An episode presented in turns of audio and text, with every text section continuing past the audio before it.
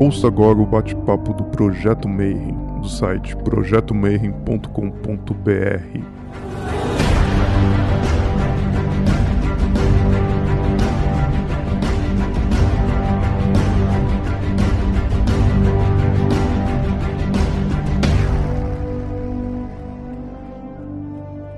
Bom dia para você que é de bom dia, boa noite para você que é da boa noite. Boa tarde para você que acabou de receber notificação do YouTube.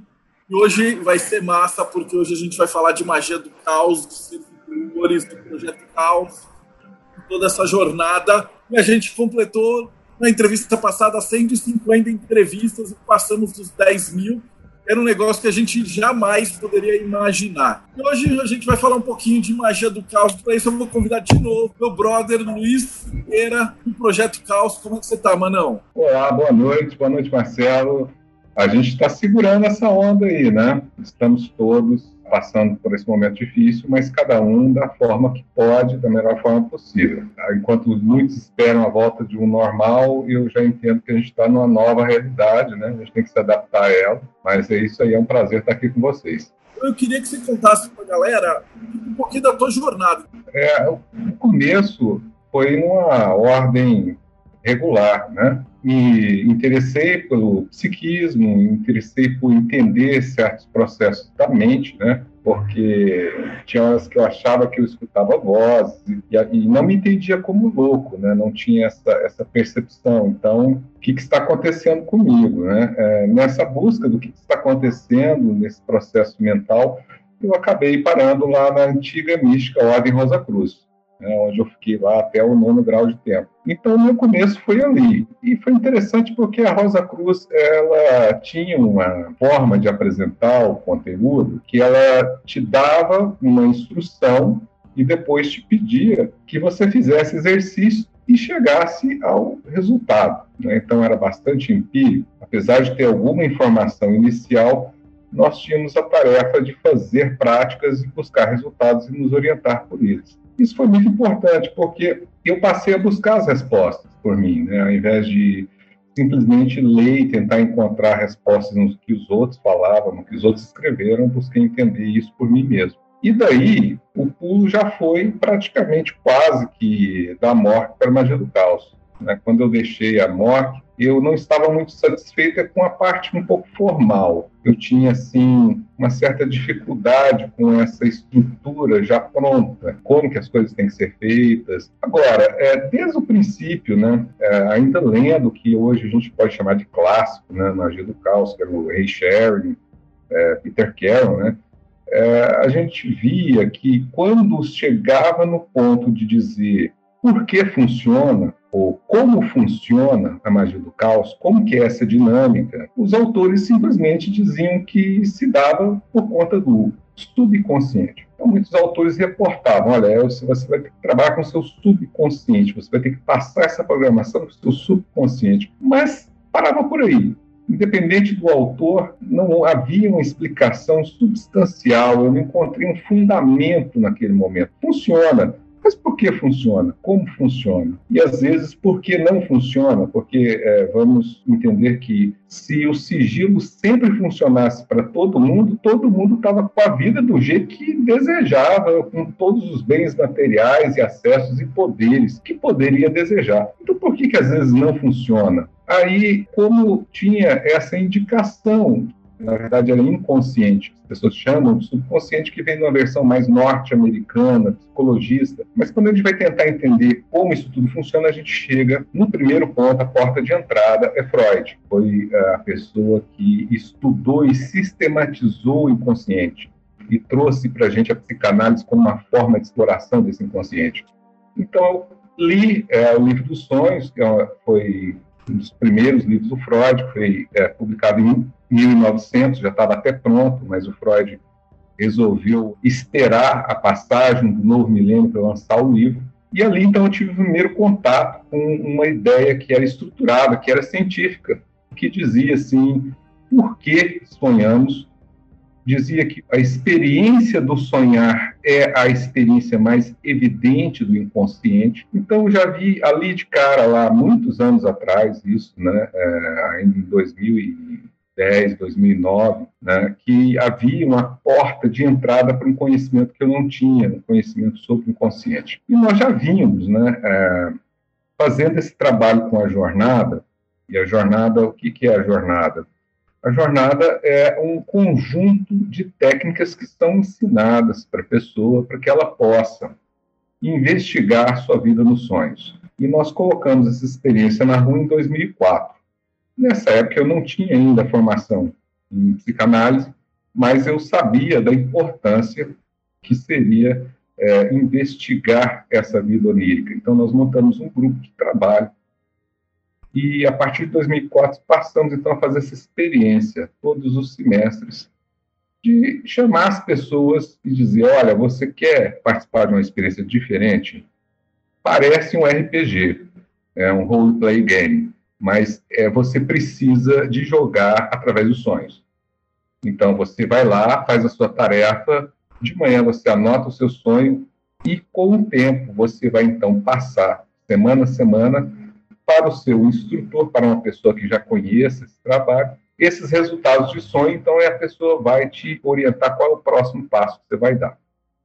E fizemos então um conjunto de textos e técnicas, é, textos narrativos e técnicas mágicas, para que as pessoas fossem evoluindo nesse caminho do sonho. E o resultado me trouxe uma percepção é, que até então eu não tinha tido, porque tudo bem, você reconhecer que o sonho faz parte da sua vida e que você pode ter melhores resultados na sua vida se você trabalhar com eles, isso era patente, era uma coisa fácil de ver. Mas o resultado que as pessoas tiveram e que trouxeram para mim foi de uma ordem um pouco mais transformadora do que eu achava a princípio. Então, nós já tínhamos uma história de estar fazendo essa busca através de um trabalho de grupo.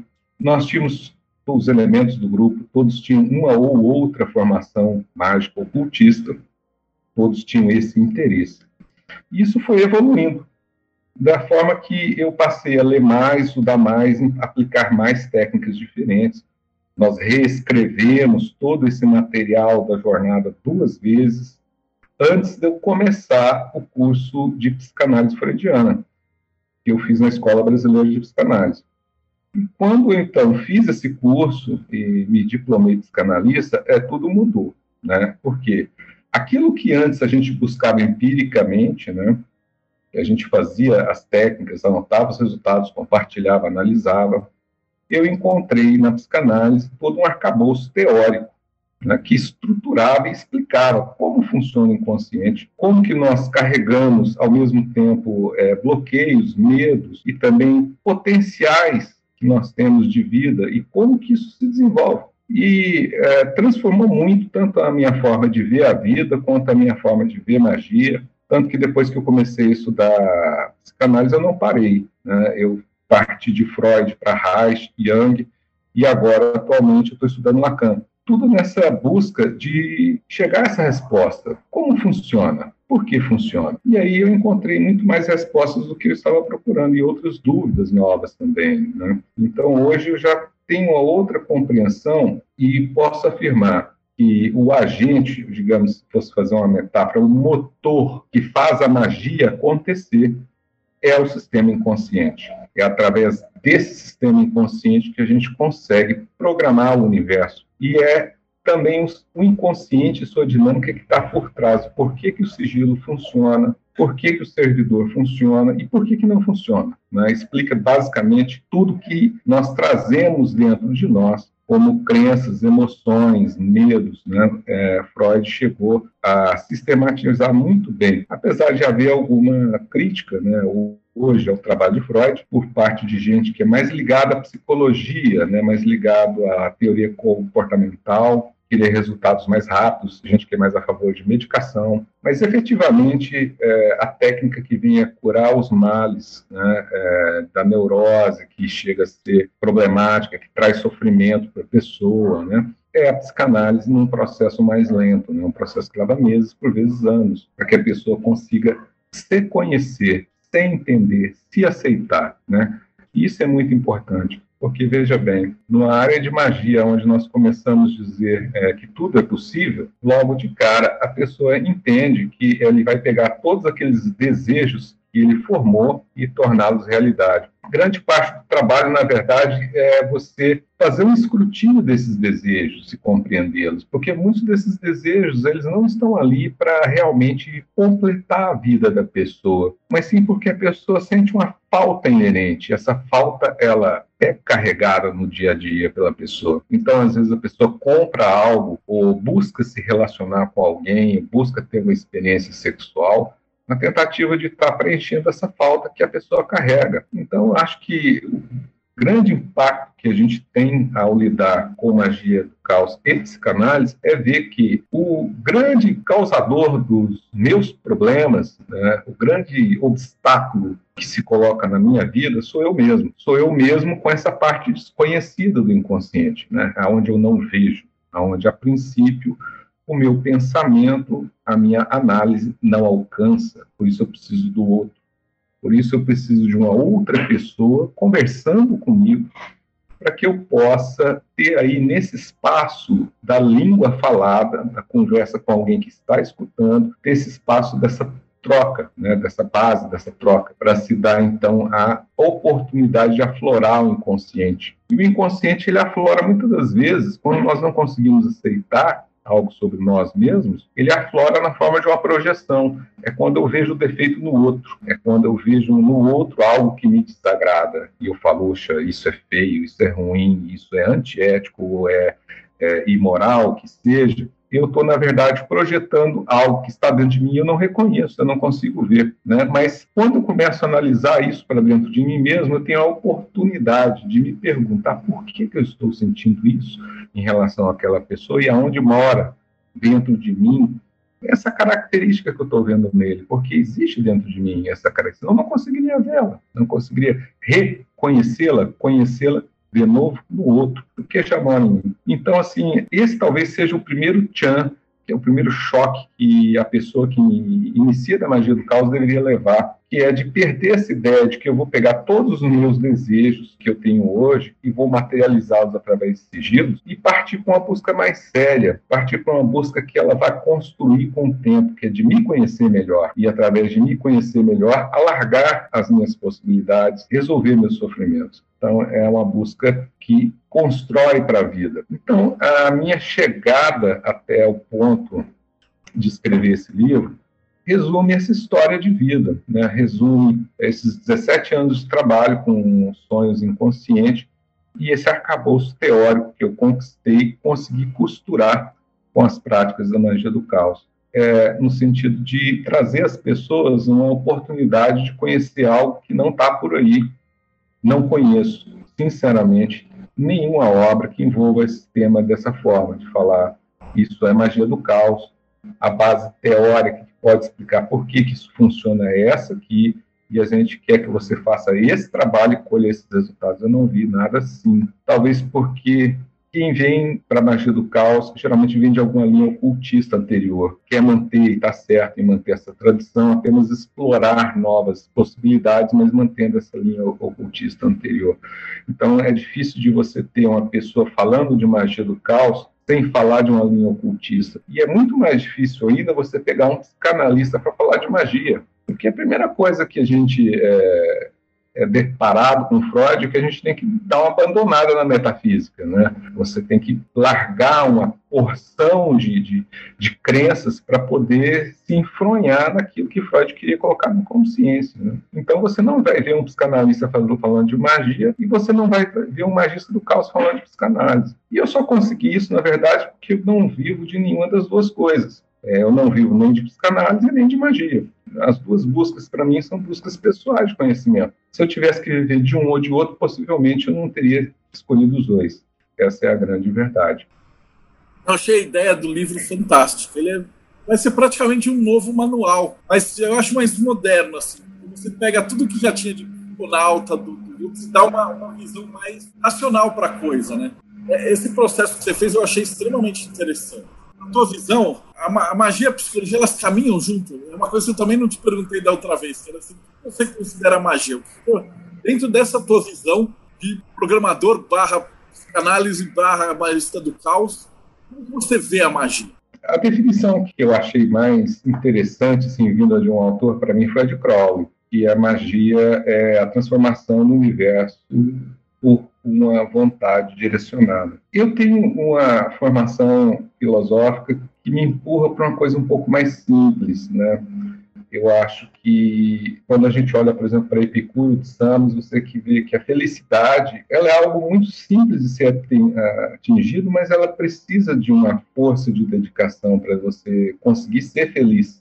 Então, eu acho que é feliz e realizada dentro dos seus limites. De pessoa para pessoa, esses limites vão variar, as suas formações vão variar, mas quando você sente uma pessoa com energia, digamos, mágica, você está lidando com uma pessoa que está fazendo o que gosta, está lidando com uma pessoa que dá valor às relações que tem, uma pessoa que tem empatia, uma pessoa que consegue se relacionar com outro ser humano construindo algo. Então, isso para mim é magia essa condição de viver em sua plenitude. Quando a gente busca na filosofia, a gente vê, por exemplo, que isso está escrito em Nietzsche. É você ir além dos seus limites e viver sua plenitude. Essa é uma mensagem muito mágica. E eu não vou entrar num detalhe ocultista. Para mim é muito simples isso. Magia é você ser feliz com aquilo que você vive.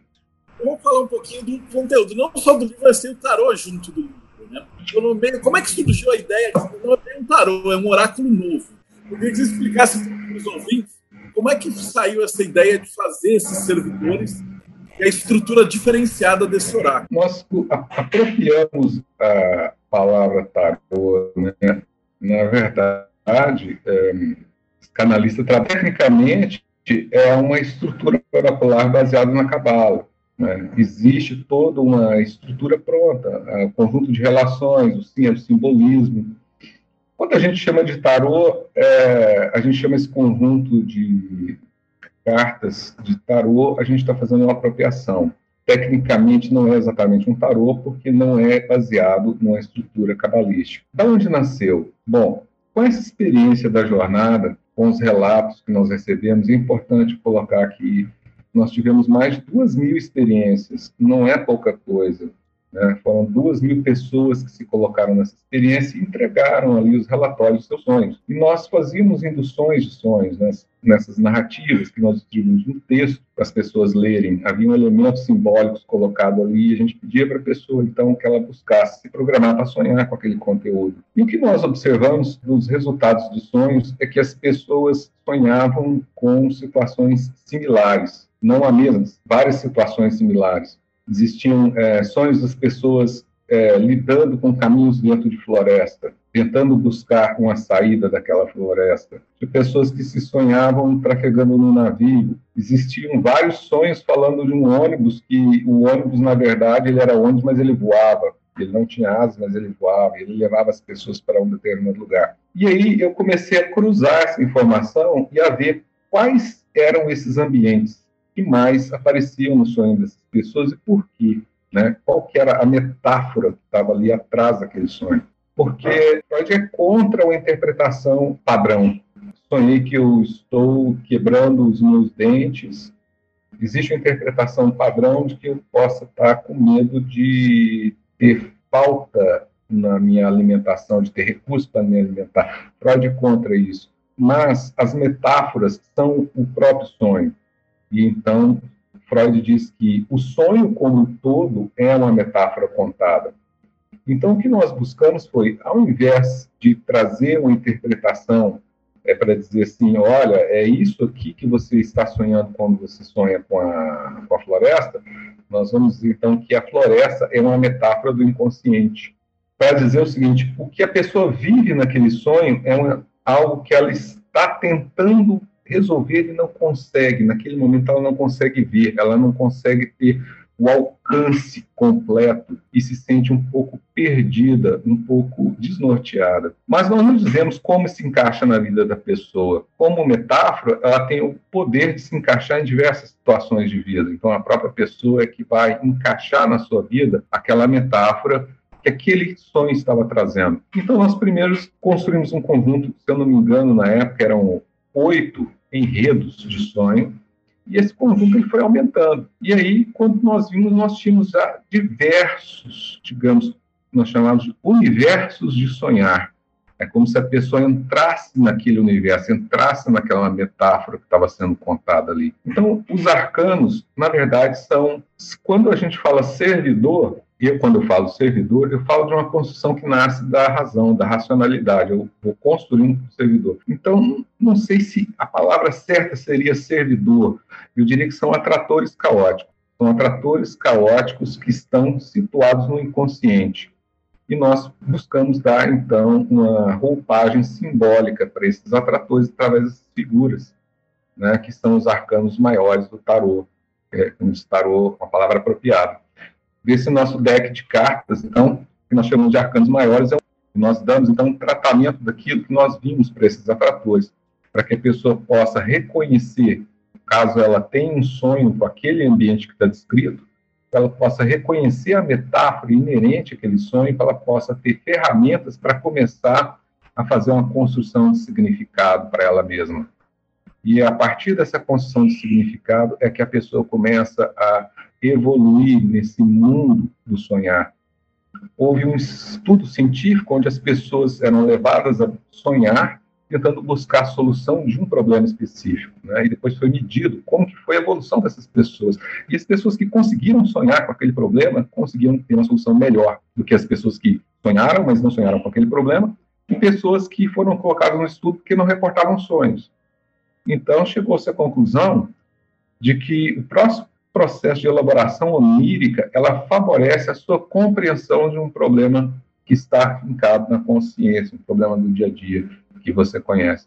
E ao estar abordando cada vez mais isso, ou seja, quando a gente na jornada foca mais energia para que a pessoa busque esses atratores, né, busque essa vida onírica, busque se ver nesses lugares, então ela começa a construir esse lugar dentro do inconsciente dela. Então ela traz para dentro do seu inconsciente todos aqueles atratores caóticos que nós vimos nos sonhos de diversas pessoas e ela começa a ter sonhos com aqueles atratores caóticos. Então, assim, é, o baralho ele surgiu da tentativa da gente colocar em uma lâmina artística o máximo possível dessa energia que a gente identificou nessa metáfora desse sonho.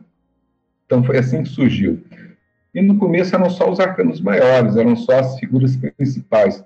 Depois, com o tempo, vemos que a saída de muitos desses lugares, se eu estou vivendo uma situação de vida e sonho com ela, e o que, que eu vou agir magicamente para poder mudar essa situação. Quatro verbos que poderiam estar melhor orientando a pessoa, né, que era o verbo ousar, saber, calar e querer. Então, são até verbos que estão aí já vinculados a elementos alquímicos né, do cultismo tradicional. Quando nós vinculamos esses verbos, nós queremos dizer que a pessoa precisa realmente partir para uma determinada ação. E esses verbos foram, então, colocados em escalas, esses quatro verbos em escalas de 0 a 10, e com três figuras que representariam a conjugação desse verbo em tempos diferentes da vida. Né? Então, tenho o 10 de calar, eu tenho as gêmeas de calar, eu tenho a analista de calar e eu tenho a, a velha do calar. E essas três figuras da corte, então, representam o que, que seria o calar com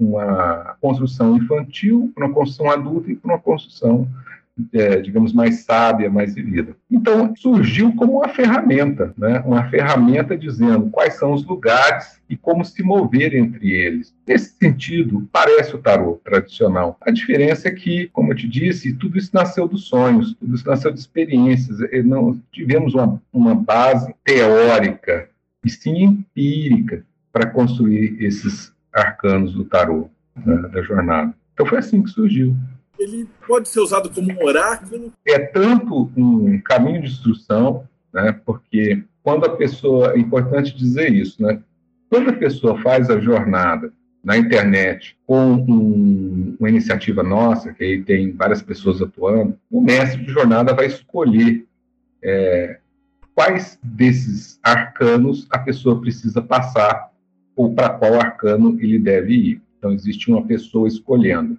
Quando nós escrevemos o livro, nós já passamos para uma postura de que a pessoa consegue fazer a jornada a partir do livro, sem nenhuma ajuda. E aí é linear, né? do primeiro arcano até o último. Né? Então, é um método de você fazer a jornada sozinho e sem o mestre de jornada, e é também um oráculo, mas também é um instrumento mágico, porque você pode usar essas cartas do baralho, como são atratores, para poder fazer magia com elas. No livro, a gente explica a parte oracular e dá uma pincelada para a pessoa começar a usar essas cartas como meio é, de magia, né, como praticamente uma feitiçaria. Né? Então, nós passamos no livro algumas técnicas de leitura oracular, entre elas uma que eu entendi que era mais fenomenológica, que é um método que eu vi no norte-americano, que era o método What the fuck. Né? Então, ele tinha lá, é, são cinco, cinco é, What, né, the fuck, e a interrogação exclamação. Né? E eu achei isso muito interessante, essa abordagem, porque, primeiro, o ato é a coisa em si, né? O que, que é o problema em si, a questão em si, né? O the fuck, assim, o D é dar uma construção de contexto, né? É, em que contexto isso se insere? E o fuck é o problema, né? Qual que é? Então, o ato, o contexto e o problema. E aí depois vem a interrogação, né? O que, que eu não sei? O que, que está oculto e desconhecido? E, por último, exclamação. O que fazer? Qual a linha de ação? Eu achei isso muito interessante porque é, é bem sucinto, são só cinco cartas e elas já dão uma, uma ideia desse fenômeno, o que é, aonde acontece, qual é o problema, o que, que eu não sei e o que, que eu devo fazer. Muito simples, então nós ensinamos a como usar o nosso deck de 77 cartas com essa leitura. E também ensinamos como fazer, né, digamos, pontapé inicial para a pessoa usar essas cartas como meio de magia, né? tanto para sonhar com elas como para buscar a materialização da metáfora. Então é assim, é um oráculo e é também um meio de feitiçaria. E além de ser um oráculo e um meio de feitiçaria, é a estrutura da própria jornada, né? é colocado em cartas. E é por isso que a gente é, vê é, no deck das 77 cartas um novo ponto de partida, porque até então só eu usei esse deck de forma oracular. As pessoas usavam como roteiro para seguir passo a passo. Então, o livro propõe que as pessoas usem, usem de forma oracular e usem como um instrumento de feitiçaria. Porque eu entendo que a magia está no inconsciente, se eu entendo que as formações do inconsciente elas podem tanto ser obstáculos como facilitadores da magia, então se eu tenho um conjunto de atratores caóticos, são essas cartas, que foram obtidas do inconsciente, eu consigo, então, através delas, uma porta direta com o inconsciente. Então, eu consigo fazer ações de uma forma direta quando eu passo a integrar essas cartas desse deck dentro dessa minha estrutura. Então, basicamente, sim, é, é um oráculo, não nasceu da cabala, nasceu dessa experiência da jornada e busca trazer essas respostas do que é a metáfora, como sair dali, o que pode estar acontecendo. Fala um pouco da, da jornada, por exemplo, o cara que nunca viu magia do caos. Se a pessoa chegar para mim e falar assim, eu quero aprender magia, e falar assim, eu quero aprender magia tradicional, eu quero aprender magia tradicional, eu vou falar assim, procura o Marcelo Deldébio, porque para falar de magia tradicional, para falar de, da tradição ocultista, Marcelo é a melhor pessoa para poder estar tá passando essa, esse saber. Tanto que a gente fala o seguinte: na verdade, a pessoa pode chegar crua, ela pode chegar sem nenhuma formação anterior em nenhuma área, em nenhuma área. Ela não precisa saber nem o que é magia. O que, que a gente busca é uma pessoa que esteja interessada em se conhecer melhor. Como diria o oráculo de Delfos, né? Conhece a ti mesmo e conhecerá os universos e os deuses. A gente está afim de encontrar essa pessoa, está afim de se conhecer melhor. E tanto que, dentro do que é passado de conteúdo em toda a jornada, a exploração do que é o cultismo, ou que é o culto, ou que são linhas tradicionais de magia, ela é, é muito pouca coisa. Então, ao invés de ficar explicando o simbolismo de como que é que as coisas foram descritas, eu simplesmente pego e coloco a pessoa para fazer. Então, assim, não adianta escrever um livro inteiro explicando a pessoa o que é sigilo. Ah, se a pessoa não fizer, ela nunca vai ter uma resposta para essa pergunta: o que é um sigilo? Então, eu simplesmente coloco a pessoa para fazer um sigilo ou um servidor sem ela saber o que está fazendo. Né? Muitas vezes a pessoa não sabe que está construindo um servidor, ela não sabe nem o que é a ideia de um servidor, mas ela está construindo um servidor. Então, a gente tem simplesmente os limites, né?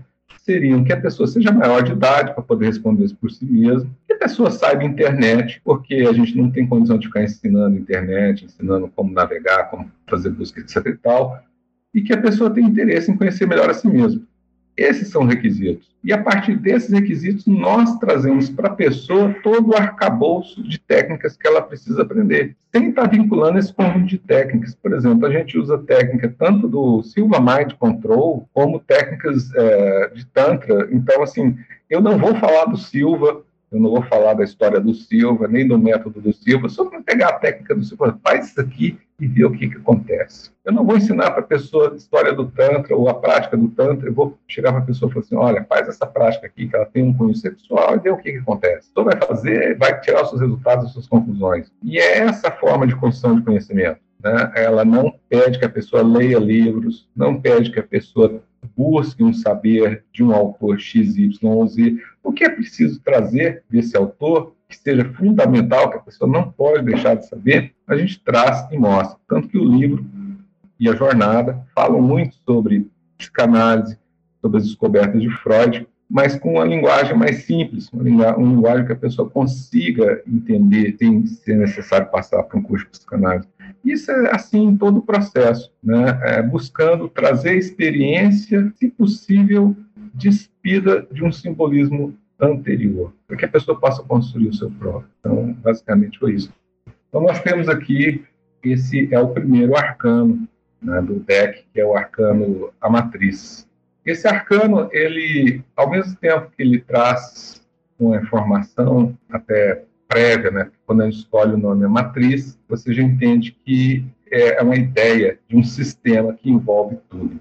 Um sistema que envolve tudo que é perceptível pelos sentidos que a carta mostra uma tentativa né, geométrica de enquadramento da realidade através de um olhar, de um olfato, tá, o nariz, o paladar, o fala e a escuta. Então, nós buscamos ressaltar que esse sistema, que é através da percepção que nós construímos a realidade, né, que a gente define o que é a nossa realidade.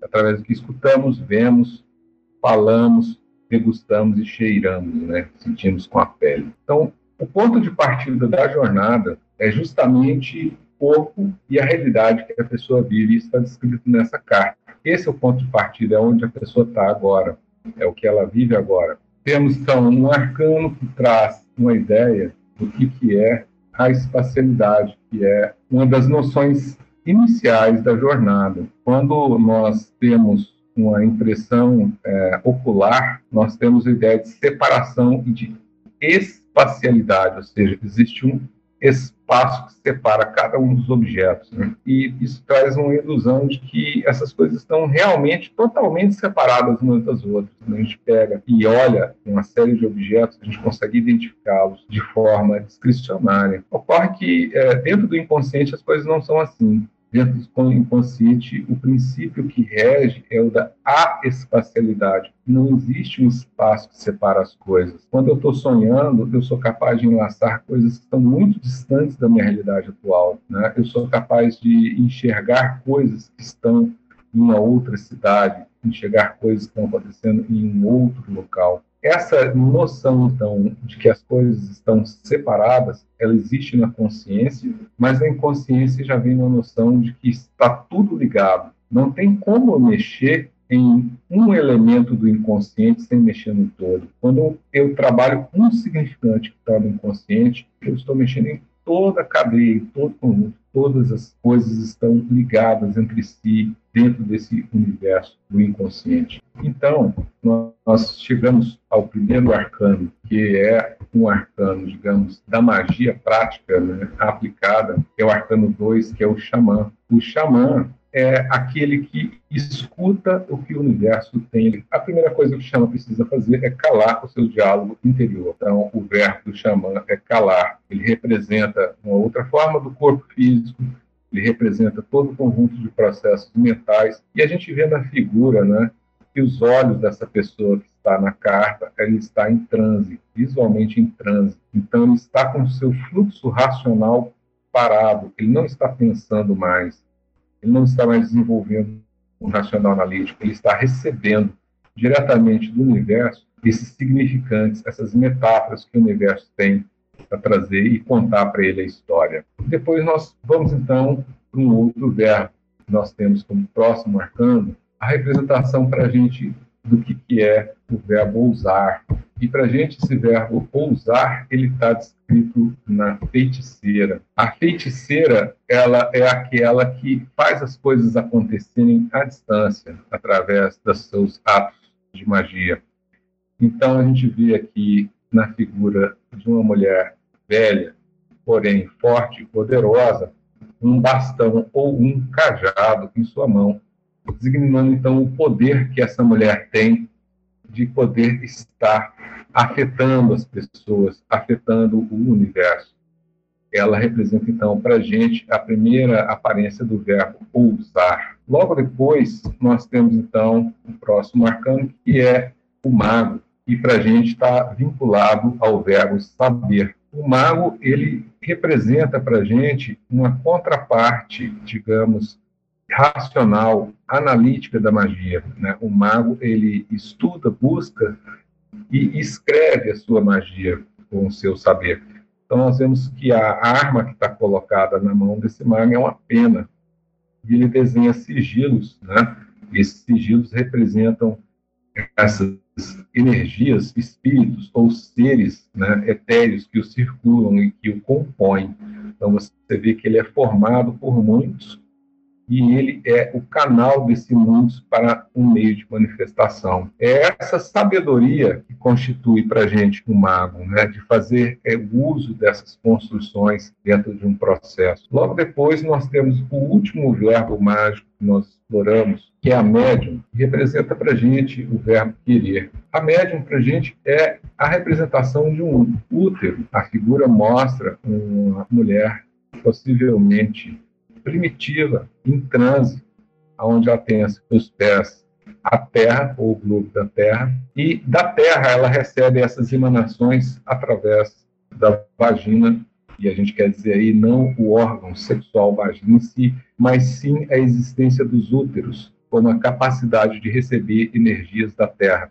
Então nós temos aí esta representação desta experiência que seria o contato com esse tipo do querer, um querer que nasce da própria existência.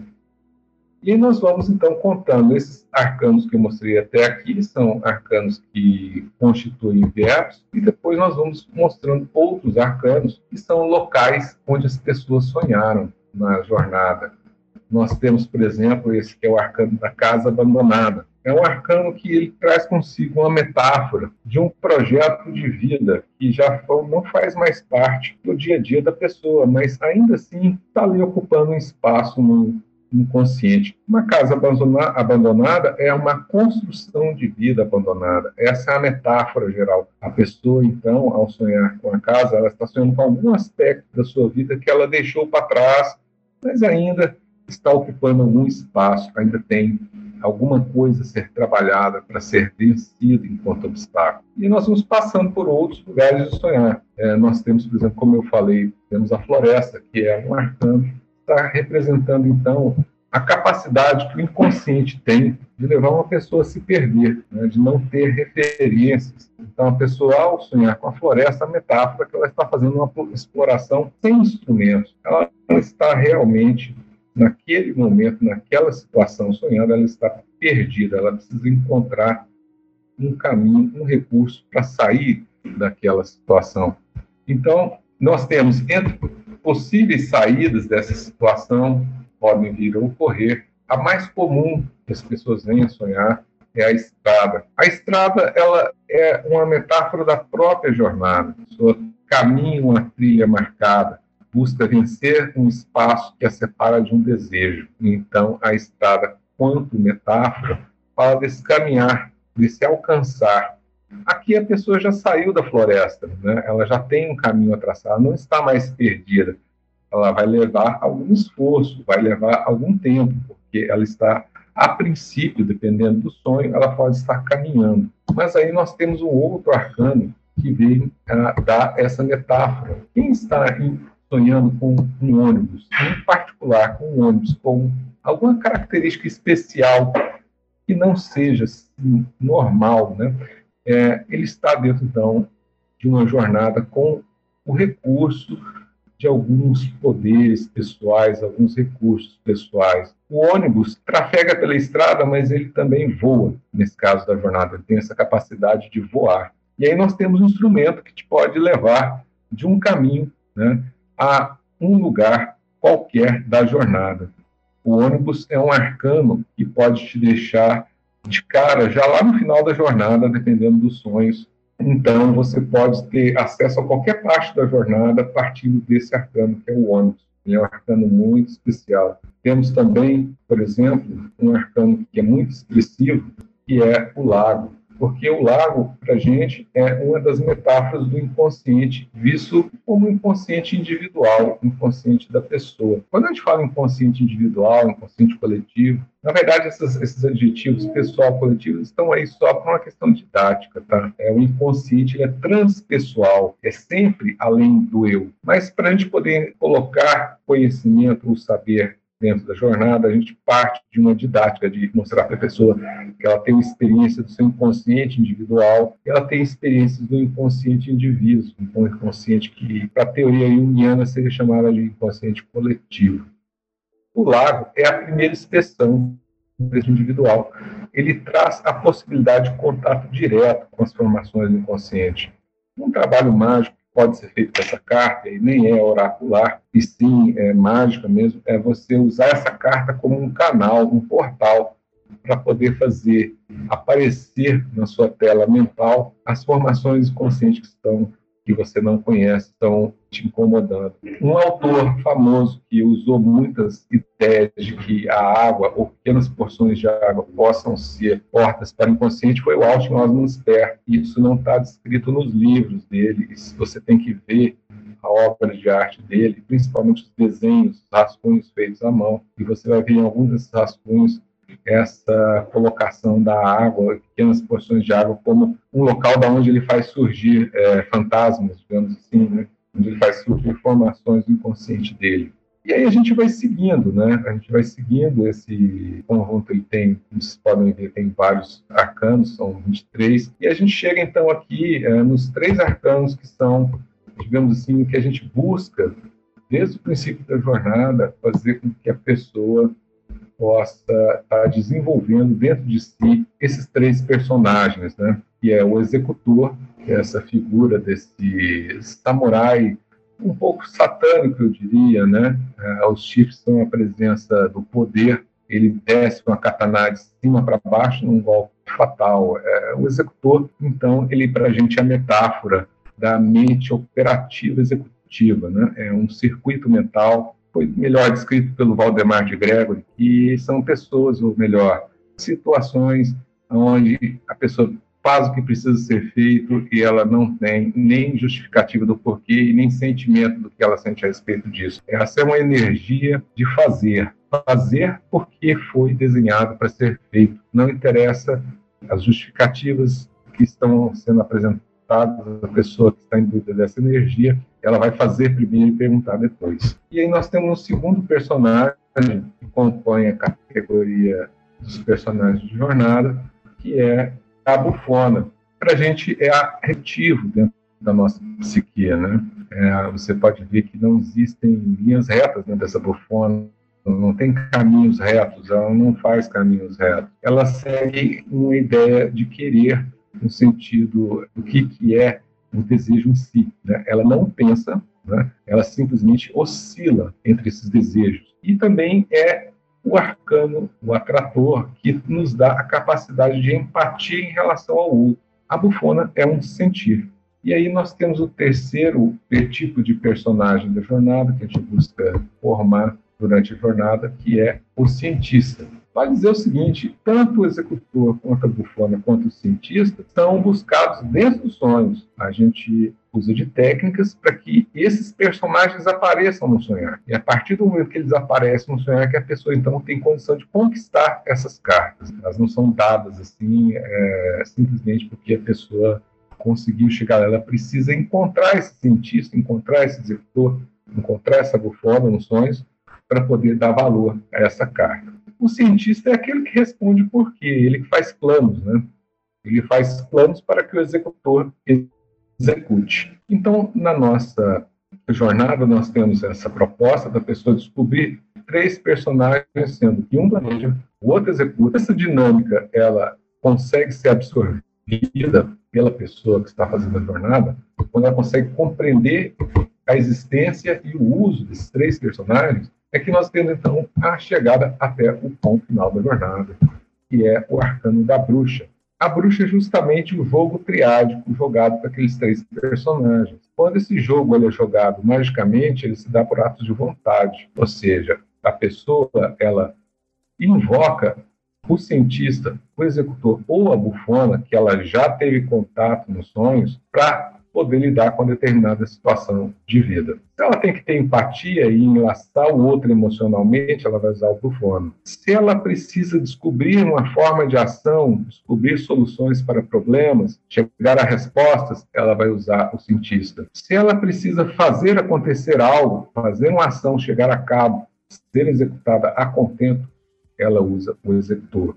E quando ela passa a usar esses três personagens com, digamos, não diria maestria, mas com vontade, né, vontade de fazer acontecer o que está nesse arcano, nessas cartas, então é que a pessoa conquista a última carta da jornada, que é a bruxa. Bom, de uma forma geral, seria isso aí, os arcanos maiores. Eles vão contando essa história, a pessoa precisa conquistar aquele arcano através das suas tarefas, dos seus exercícios, para então poder ter o poder mágico daquela carta. E aí, quando ela chega ao final, se ela tem realmente sucesso em ter o poder mágico todas essas cartas, essas cartas elas deixam de ser simplesmente cartas e passam a ser, então, o que a gente poderia chamar, de uma certa forma, de servidores que podem ser chamados para fazer realizar determinado fim. Então, basicamente é isso aí para o pessoal, como é que vocês fazem o caos cada ano? No começo do ano, no meio do ano? Como é que vocês estão tratando agora com a pandemia? Então, a gente sempre fazia no primeiro semestre. A exceção dos primeiros anos, 2004, 2005, 2006, nesses três primeiros anos nós fizemos os dois semestres, o primeiro e o segundo. Depois passamos a fazer no primeiro semestre. Mas, esse ano, por conta de pandemia, a pandemia em si não dificultaria o trabalho da jornada. Mas, ano passado, nós deixamos de fazer o um encontro presencial.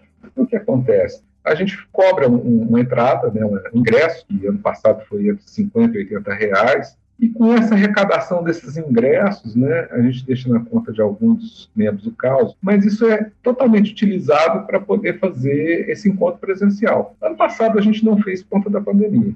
Se a gente fizesse agora, no começo semestre, uma nova edição da jornada, a gente ia cair no mesmo problema. A gente ia chegar ali em julho e falar, porra, não tem jeito de encontrar, porque tá. Então a gente preferiu deixar para o segundo semestre de jornada desse ano, para ver se a gente consegue concluir a jornada e fazer um encontro logo após. Possivelmente aí em São Paulo até. Encontro de logística, a gente do país todo, né?